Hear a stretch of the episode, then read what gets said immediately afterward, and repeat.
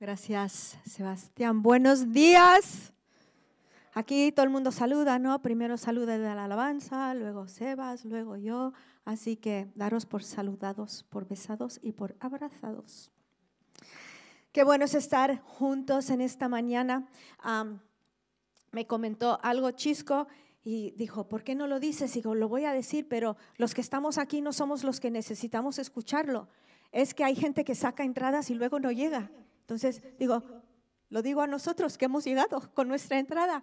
Ah, pero si conoces a alguien, o a lo mejor sacaste tres entradas y luego solo vinisteis dos, o siete entradas y vinisteis cinco, cancélalo, porfa, cancélalo. Si estás en casa, ibas a venir y no pudiste venir, aunque sea el último momento, porque hoy se quedaron muchas personas fuera, ¿ok? Aunque hemos abierto la segunda sala, pues hay personas que no han podido venir porque no teníamos lugar y luego al final sí podrían haber venido. Así que eso os lo dejo. No quiero ser como esa reunión que fui una vez. Fui un domingo de resurrección a una iglesia y éramos como cuatro gatos y el predicador se pasó media hora regañándonos a nosotros porque nadie había, nadie había venido. ¿no? Yo dije, si yo vine, no me regañes. ¿no? Nosotros compramos entradas y aquí estamos. Bueno, estamos en esta serie que ha sido tan buena acerca del Espíritu Santo, quién es, lo que hace, lo que, lo que está haciendo en nuestras vidas. ¿Por qué no tomamos un momento más y abrimos nuestros corazones a Él? Señor, venimos a ti como pueblo hambriento, pueblo sediento. Necesitamos de tu palabra. Necesitamos de tu espíritu. Necesitamos escuchar tu voz. Necesitamos estar conscientes de tu presencia y aprender a fluir en el Espíritu Santo. Te amamos Jesús. Amén. El domingo que viene es el domingo de Pentecostés y va a ser una reunión especial aquí para abrirnos al Espíritu Santo, celebrar ese domingo de Pentecostés cuando cayó el Espíritu Santo, cuando los discípulos en hechos fueron llenos del Espíritu Santo y pusieron el mundo de cabeza con milagros, con prodigios, con sanidades, con vidas transformadas. Entonces, con razón el enemigo manda tanta confusión en cuanto a la llenura del Espíritu, los dones del Espíritu, el andar en el Espíritu. Si Él nos puede mantener desconfiados, temerosos, en cuanto al mover de Dios, nos mantendremos cerrados a todo lo que Él tiene para nosotros o a muchas cosas que Él tiene para nosotros. Ahora, eh, ningún abuso, ningún mal uso de los dones del Espíritu nos deben cerrar a recibir todo lo que Él desea darnos. ¿no? Sería ridículo no tomar medicina porque alguien se automedica y se, y se mata. ¿No? Sería, sería ridículo, ¿no? O no usar un cuchillo porque alguien usa un cuchillo para hacer daño a alguien. No, entonces lo mismo con el Espíritu Santo. El hecho de que ha habido abusos, que has visto cosas que no te han gustado o que no has entendido, no quiere decir que debes cerrar tu vida y tu corazón al Espíritu Santo. No debemos cerrarnos a experimentar el Espíritu Santo en su plenitud, porque sin Él no podemos vivir una vida cristiana abundante, productiva y en la autoridad que Él nos da. Entonces ya vamos terminando esta enseñanza sobre el Espíritu Santo y los dones. El domingo que viene va a ser el último domingo aunque hay mucho más. Como dije, ese es un estudio en un seminario de un año, de medio año, ah, pero hemos visto quién es. Él es parte de la Trinidad y él glorifica a Jesús.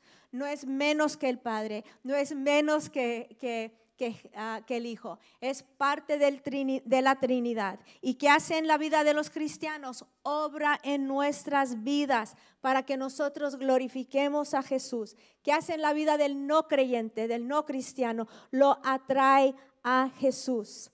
Y gracias a Dios, la iglesia, esta iglesia y toda la iglesia en el mundo está lleno de personas que tienen los dones naturales, que son talentos y los dones del Espíritu Santo. Que hemos visto que los talentos son dones por creación y los dones espirituales son dones por rendición. Los talentos por creación, los dones por rendición, cuando nos rendimos a Él.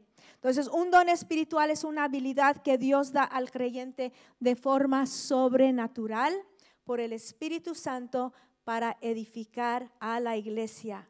Los dones del Espíritu Santo juegan un papel muy importante en la vida del creyente y de la iglesia en general.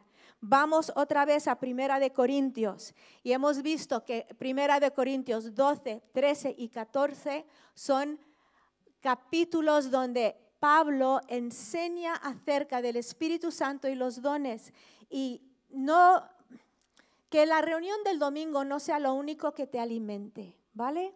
Durante esta semana lee estos tres capítulos. Seguramente ya los has leído, pero léelos otra vez. Abre tu vida a Dios. Señor, ¿qué es lo que quieres enseñarme? ¿Qué es lo que quieres decirme? Primera de Corintios 12, vamos al versículo, versículo 5 que dice, y hay diversidad de ministerios, pero el Señor es el mismo, y hay diversidad de operaciones, otras ah, versiones dicen dones, pero Él es el mismo Dios el que hace todas, que hace todas las cosas en todos pero a cada uno se les da la manifestación del Espíritu para el bien común. Vimos que si no es para el bien común, no viene de Dios. La reina Valera dice para el provecho, el provecho de todo el mundo.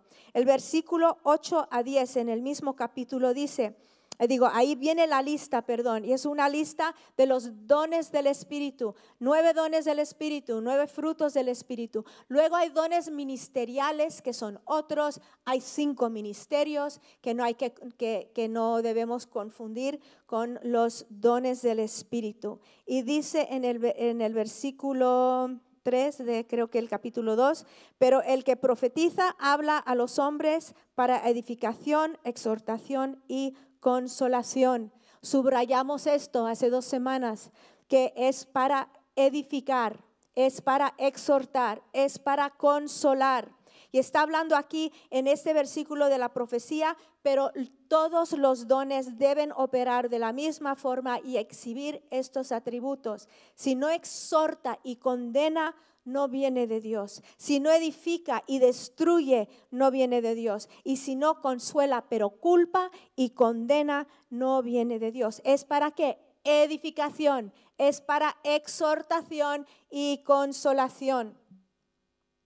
Entonces, a lo mejor tú preguntas, ¿y es la voluntad de Dios que todos los creyentes, los cristianos manifiesten los dones del Espíritu o es para algunos selectos, no unos super espirituales, unos que saben mucho, unos que han ido al seminario? Vamos a ver lo que dice la palabra de Dios. En Primera de Corintios 12:31, Pablo escribe, "Más desean ardientemente los mejores dones."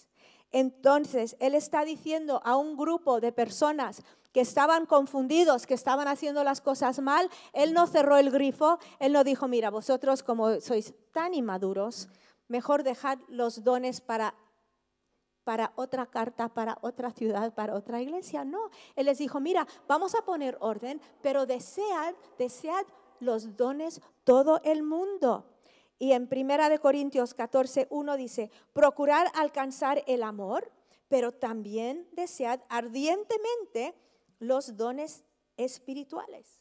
Lo dice sobre todo que profeticéis. Entonces dice, a veces oyes a gente y, confunden las cosas. Yo no, yo solo, yo, yo quiero amar y si yo amo. No, es dice Pablo, es claro que tienes que amar. Acaba de terminar el capítulo 13 que es el capítulo del amor, y él entra en el capítulo 14 y dice, desea el amor, pero también los dones espirituales. ¿Para qué? Para dar fruto, para animar, para edificar, para exhortar, para consolar. ¿Para qué deseamos los dones? Para el bien común. Vamos a repasar grupos de dones. Podemos dividir los dones en tres grupos. Revelación, que era palabra de ciencia, de sabiduría y de discernimiento de espíritus. Esto lo vimos hace dos semanas. Si no estuviste, si te interesa, ve a nuestra página de YouTube y, escúchalo, porque es, es, es, importante saberlo. Luego Jazz la semana pasada predicó sobre los dones de poder, que son fe, milagro y sanidad.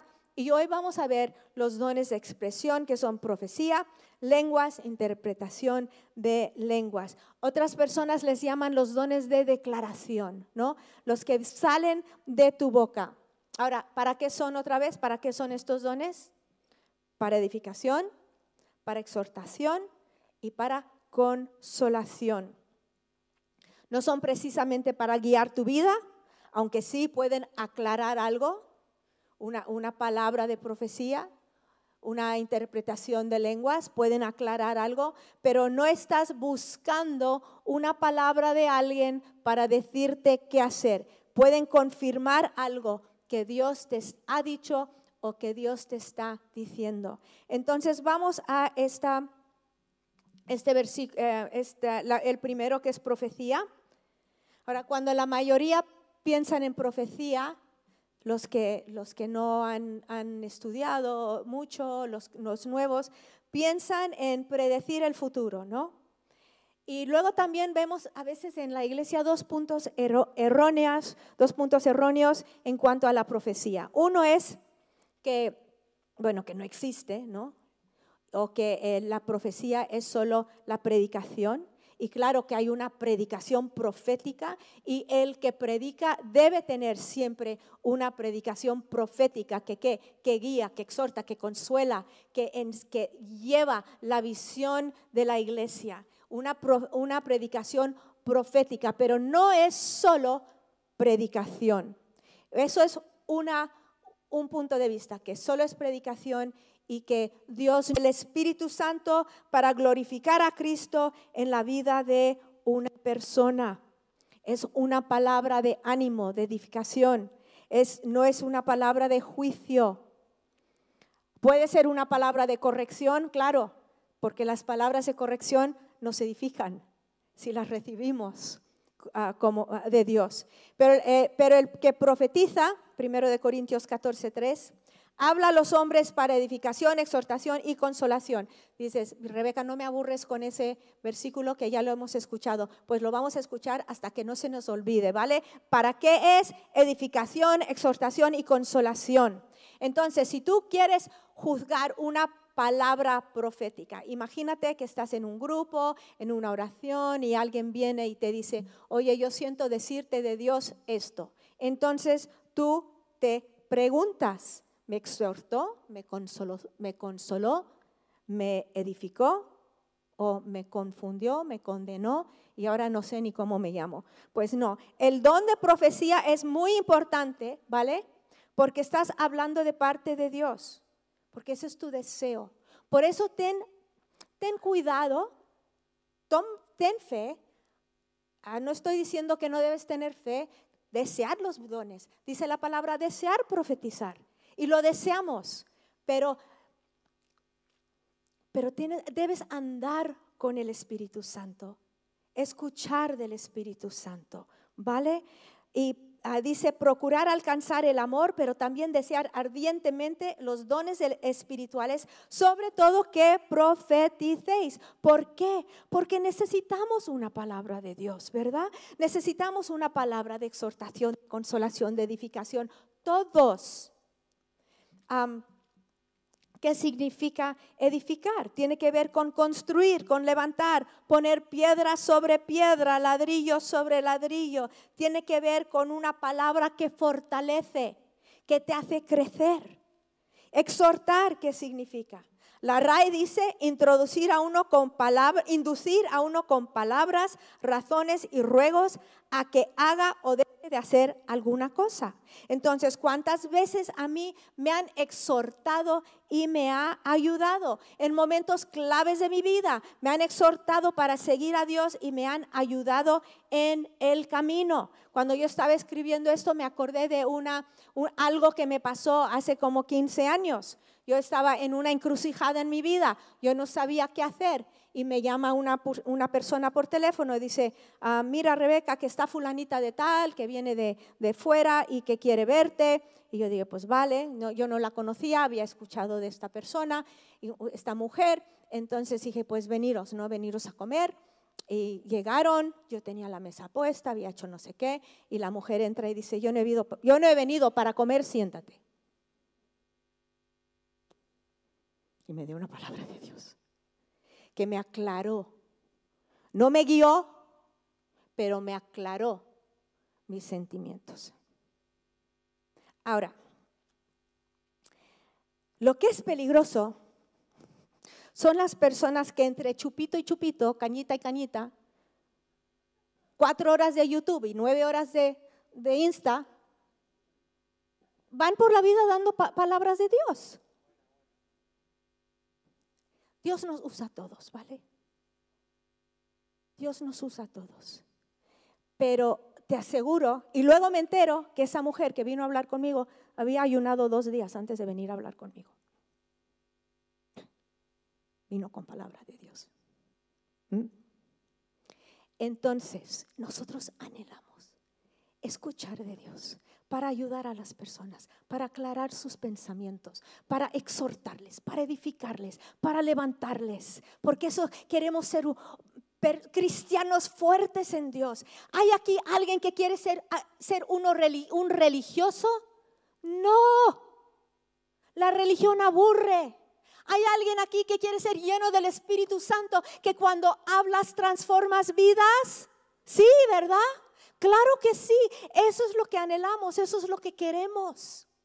Entonces, desear los mejores dones, dice Pablo, y va mano en mano con desear el Espíritu Santo con todo nuestro ser. El don de lenguas y la interpretación de lenguas. Voy a hablar de estos dos juntos. Ahora, yo sé que hay confusión en el mundo entero a veces sobre esto. Ah, yo no estoy confundida, eso te lo aseguro. Ah, pero el don de lenguas y la interpretación de lenguas debemos diferenciar entre el don de lenguas y el orar en lenguas, que son dos cosas diferentes, ¿vale? Vamos a primera de Corintios 12, 4, que dice, ahora bien, hay diversidad de dones, pero el Espíritu es el mismo. Y hay diversidad de ministerios, pero el Señor es el mismo. Y hay diversidad de operaciones, pero es el mismo Dios el que hace todas las cosas en todos. Pero a cada uno se le da la manifestación del Espíritu para el bien común. Pues a uno les dado palabra de sabiduría por el Espíritu, a otro palabra de conocimiento, según el mismo Espíritu, a otro fe por el mismo Espíritu, a otro dones de sanidad por el único Espíritu, a otro poder de milagros, a otra profecía, a otro discernimiento de espíritus, a otro diversas clases de lenguas y a otro interpretación de lenguas. Pero todas estas cosas las hace uno y el mismo Espíritu, distribuyendo individualmente a cada uno según la voluntad de Él dice, a otros diversas clases de lenguas y a otros interpretación de lenguas. Algunas personas se confunden porque no entienden que Pablo hace diferencia entre las diversas clases de lenguas. Distingue entre el don de lenguas que necesita ser interpretada, que es en un grupo, ¿no? Y el otro, y el orar en lenguas, la lengua individual que Dios nos da para que podamos orar, edificar, adorar y hacer guerra espiritual.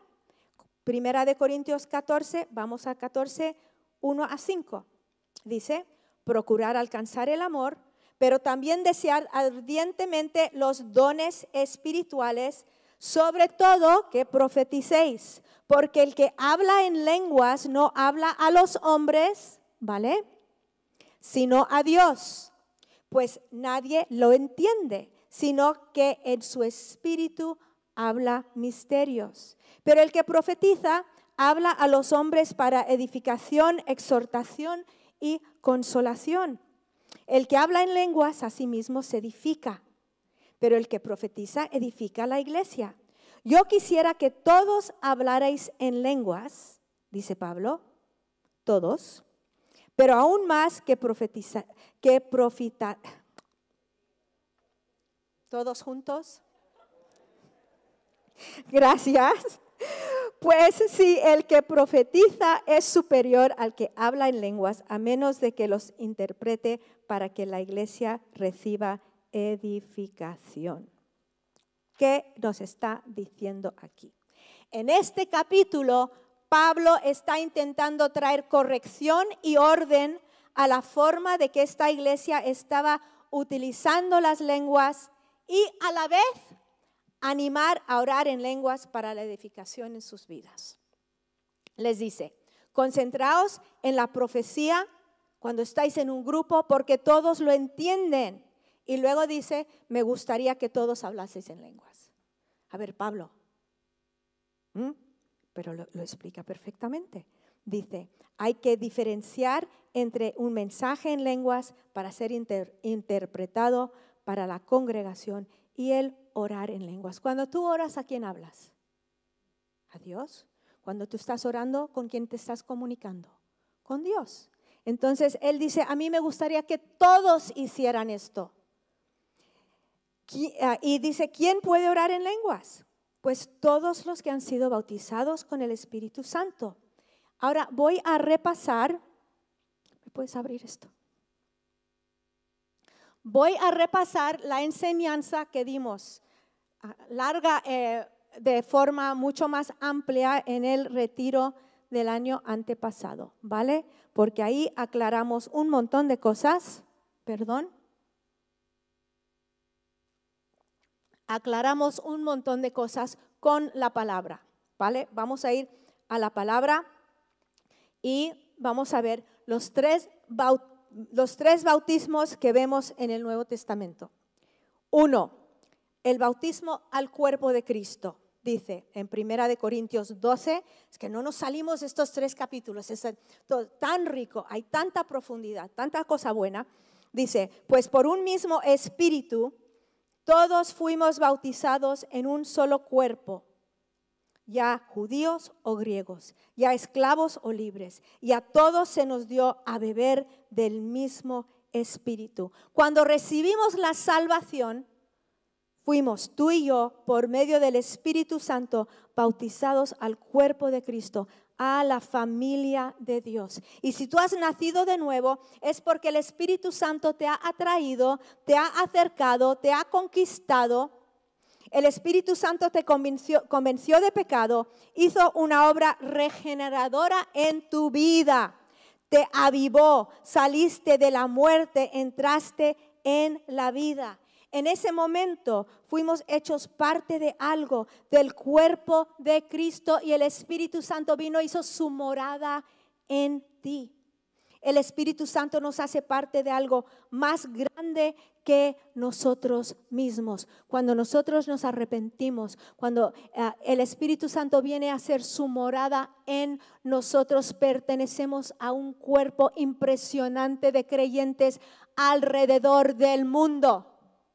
Somos parte de algo muy grande. El bautismo es aquello que no os va a meter en el agua, va a meter a los arrepentidos en un bautismo de fuego del Espíritu Santo. Eso es en Mateo. En Marco dice, yo os bautizo, yo os bauticé con agua, dice eh, Juan el Bautista, pero él os bautizará con el Espíritu Santo. En Lucas, Lucas 3:16. Juan respondió diciendo a todos, yo os bautizo con agua, pero viene el que es más poderoso que yo, a quien yo no soy digno de desatar la correa de sus sandalias. Él os bautizará con el Espíritu Santo y fuego. Ahora, el, recuento o la historia de Jesús, de la resurrección de Jesús, están en los cuatro evangelios porque es central en el evangelio. Y es significativo que esto del bautismo en el Espíritu Santo también esté en los cuatro evangelios. Estos cuatro versículos contestan unas preguntas básicas. ¿Quién bautiza? Jesús. ¿Y en qué y con qué nos está bautizando? Con el Espíritu Santo.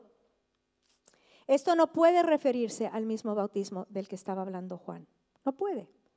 No hay solo un bautismo al cuerpo de Cristo cuando te salvas y otro en agua. No, la escritura habla de este tercer bautismo en el Espíritu Santo. Jesús ordenó a sus discípulos que esperaran en Jerusalén, ¿vale? Hasta que fuesen que bautizados en el Espíritu Santo.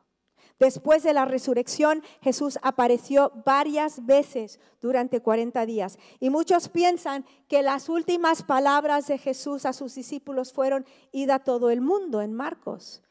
Pero justo antes de ascender a su Padre, les dice a sus seguidores que les va a mandar la promesa del Padre y que lo esperasen. Fueron las palabras en Lucas 24, 48 justo antes de ascender, dice, vosotros sois testigos de estas cosas. Y he aquí, yo enviaré sobre vosotros la promesa de mi Padre, pero vosotros permaneced en la ciudad hasta que seáis embestidos con poder de lo alto. Sus instrucciones finales fueron que esperar al Espíritu Santo. Antes de que puedan ir, necesitas esperar. Antes de que puedas dar, necesitas recibir. Antes de que puedas evangelizar, necesitas recibir. Entonces, Pablo describe estos tres bautismos como algo elemental. En Hebreos 6, 1 a 2 dice, por tanto, dejando ya los rudimentos de la doctrina de Cristo, vamos adelante a la perfección, no echando otra vez el fundamento del arrepentimiento de obras muertas, de la fe en Dios, de la doctrina de bautismos, plural, de la imposición de manos, de la resurrección de los muertos y del juicio eterno. Ahora, algunas versiones modernas dicen de los lavamientos en vez de bautismos, pero la gran mayoría de las traducciones dicen bautismos. Describe una de las doctrinas fundamentales como bautismos en plural. También están los tres bautismos en el sermón de Pedro. Después de que Pedro predica en el día de Pentecostés, la multitud le pregunta, ¿qué dice? ¿Ahora qué hacemos? El sermón de Pedro, Hechos 2.37 dice, al oír esto, compungidos de corazón, dijeron a Pedro y a los demás apóstoles, hermanos, ¿qué hacemos? A ver, ¿cómo respondió Pedro a esta, esta pregunta? A esta, ¿y ahora qué hacemos? Y Pedro les dijo, arrepentíos y sed bautizados, cada uno de vosotros en el nombre de Jesucristo para perdón de vuestros pecados y recibiréis el don del Espíritu Santo, porque la promesa es para vosotros y para vuestros hijos y para todos los que están lejos, para tantos como el Señor nuestro Padre llame. Daros cuenta que en estos tres verbos, estos tres versos están los tres bautismos. Arrepentíos, bautizaros que a la familia de Dios. Sed bautizados en el nombre de Jesús seguir el ejemplo de Jesús en bautismo en agua y recibir el regalo del Espíritu Santo.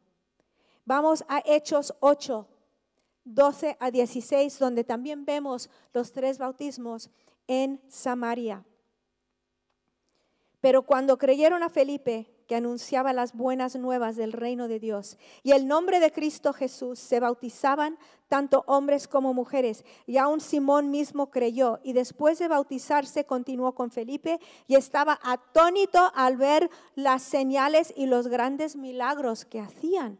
Cuando los apóstoles que estaban en Jerusalén oyeron que Samaria había recibido la palabra de Dios, les enviaron a Pedro y a Juan quienes descendieron y oraron por ellos para que recibieran el Espíritu Santo, pues todavía no había descendido sobre ellos, eh, perdón, porque todavía no había descendido sobre ninguno de ellos, solo habían sido bautizados en el nombre de, del Señor Jesús. Entonces, creyeron a Felipe las buenas nuevas del reino de Dios, se bautizaron en agua y recibieron el Espíritu Santo. Ahora es interesante que Pedro y Juan no fueron a Samaria para felicitarles porque tenían todo lo que necesitaban. No fueron y dijeron, eh, ah, hermanos de Samaria, qué bien. Dijeron, vamos a orar por vosotros para que recibáis el Espíritu Santo. Fueron para que recibieran el Espíritu Santo. Entonces, ¿por qué nosotros debemos desear el Espíritu Santo? Por muchas razones. Debemos desearlo por muchas razones, pero una es porque nos da poder para vivir en la, en la unción de Dios. Cuando tú, ah, yo, yo creo firmemente que el, el, orar en lenguas es para todo el mundo, lo, uses o no lo uses. ¿Y por qué? Porque, uh, porque yo, yo soy igual que Pablo, ¿eh? yo digo, yo deseo que todos hablen en lenguas. ¿Por qué? Porque a mí es una bendición tan grande. En mi vida es una bendición en mi vida de oración es una bendición. ¿Por qué? Porque yo no soy ni muy inteligente ni muy lista y se me acaban las palabras. Y hay cosas por las cuales yo no sé cómo orar. Si tú me haces, das una situación y dice que cuando oramos ah, con nuestro entendimiento, nuestra mente ah, ora, y eso está bien, ¿no? Llegamos hasta donde sabemos y luego que necesitamos la ayuda del Espíritu Santo y necesitamos el beneficio del poder del Espíritu Santo para testificar con nuestras palabras, con nuestras vidas. Hechos 1.8 dice, pero recibiréis poder cuando el Espíritu Santo venga sobre vosotros y me seréis testigos en Jerusalén, en todo Judea y Samaria y hasta los confines de la tierra. ¿Y cuántos cristianos viven vidas espirituales frustradas porque lo viven en su propia fuerza, sin la llenura del Espíritu Santo? ¿Son salvos? Claro, pero viven vidas derrotadas, no tienen fruto, se mueren y se van al cielo, pero viven toda la vida sin el poder del que el Espíritu Santo da. Y eso es el anhelo de amistad cristiana que reaviva nuestros corazones y nuestras vidas con el poder del Espíritu Santo. Que recibamos el Espíritu Santo, que nos mantengamos llenos todos los días del Espíritu Santo. Que, manifestemos los dones del Espíritu Santo, que tengamos esa seguridad de, ser tan llenos de Dios que no nos no nos echamos para atrás cuando hay un enfermo, cuando hay una necesidad, que podemos creer por un milagro en la vida de una persona, que andemos en esa confianza de Dios, que cuando Dios nos dice algo, que tienes una palabra de liberación, una palabra de exhortación, una palabra de edificación, tú tengas esa confianza en el Espíritu Santo que lo das sin temor y miedo. Eso es la iglesia que Amistad Cristiana anhela ser. Y nosotros también, ¿verdad? ¿No quieres eso? Todos queremos eso. Es lo que anhelamos, es lo que queremos. Si puedes venir, Dan. Y el domingo que viene, domingo de Pentecostés, ven con el corazón abierto. Y vamos a anhelar más del Espíritu, pero hoy también, ¿por qué no te pones de pie? Vamos a pedir que, que nos dé lo que Él tiene para nosotros, ¿no? Si tú dices, yo no estoy seguro si he recibido o si he sido bautizado en el Espíritu Santo, pues levanta las manos y dice, Señor, bautízame hoy, por favor. Él está aquí. Y si tienes también preguntas, puedes hablar con las personas que te están discipulando. Ellos orarán por ti, ellos te ayudarán en, en lo que tú necesites, ¿no? Porque es para todos. Dice, Pablo, anhelar todos, desear todos los dones espirituales. Porque queremos andar en el fruto de Dios, queremos andar en su poder, queremos andar bajo, bajo esa convicción de que Dios quiere usar nuestras vidas. No nos ha traído a, a este mundo para para trabajar y comer y luego ir al cielo. Quiere usar nuestras vidas. Cuando sales al retiro, el, sábado que viene, a lo mejor tú dices que yo, yo nunca he hecho esto antes. ve al retiro y júntate a uno de los chicos, una de las chicas. Y dice, yo no sé cómo hacerlo, pero yo voy contigo, Ramón, ¿no? Ayúdame. O, yo voy contigo, ah, Daisy. O yo voy contigo y tú te, te, te- te arrimas a ellos y ves cómo se comparte la palabra de Dios y, se- y dice que vendrá el Espíritu Santo sobre ti y serás mi testigo. Qué bueno es Dios. Señor, queremos ser tu testigo. No queremos ser una, unas, unos